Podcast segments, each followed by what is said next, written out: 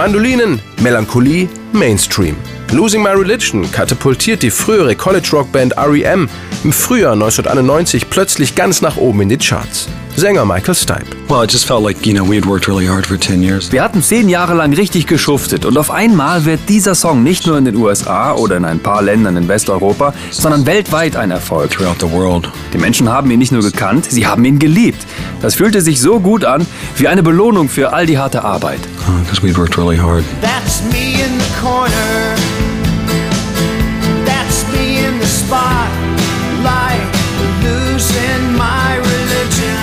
Was aber war bei Losing My Religion anders als bei anderen REM-Songs? Warum liebten ihn die Menschen so sehr?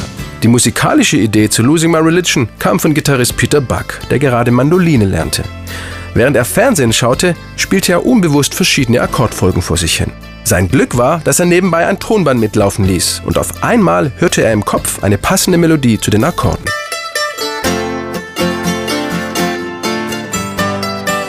Michael Stipe wollte dazu einen Text über eine obsessive, einseitige Liebesbeziehung schreiben. Ähnlich wie im Stalker-Hit Every Breath You Take von Police. Während Sting singt,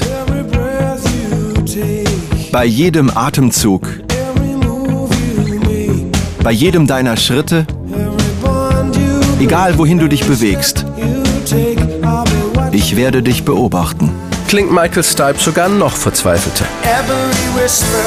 In jedem Flüstern. In jeder meiner wachen Stunden suche ich meine Schuld.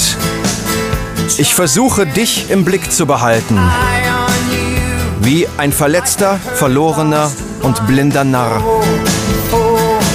Viele halten Losing My Religion heute noch für einen religionskritischen Song. Doch der Ausdruck To Lose Your Religion ist Südstaaten-Slang und bedeutet etwas ganz anderes. Losing my religion or I lost my religion is. Er beschreibt etwas, das dich so sehr fordert, dass es dich am eigenen Glauben zweifeln lässt. Man meint das übrigens eher im Spaß als im Ernst.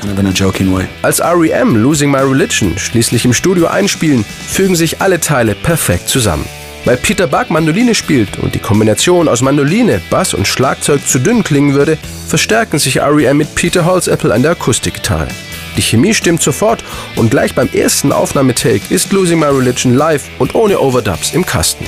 Michael Stipe aber kann sich den internationalen Erfolg von Losing My Religion bis heute nicht erklären. Es ist ein Song ohne Refrain mit einem unlogischen Text und mit einer Mandoline als Hauptinstrument. So we picked a song that, you know, Losing My Religion doesn't have a chorus. It doesn't make real literal sense. And the lead instrument is a mandolin. Oh, life is bigger. It's bigger than you, and you are not me. The links that I will go to, the distance in your eyes.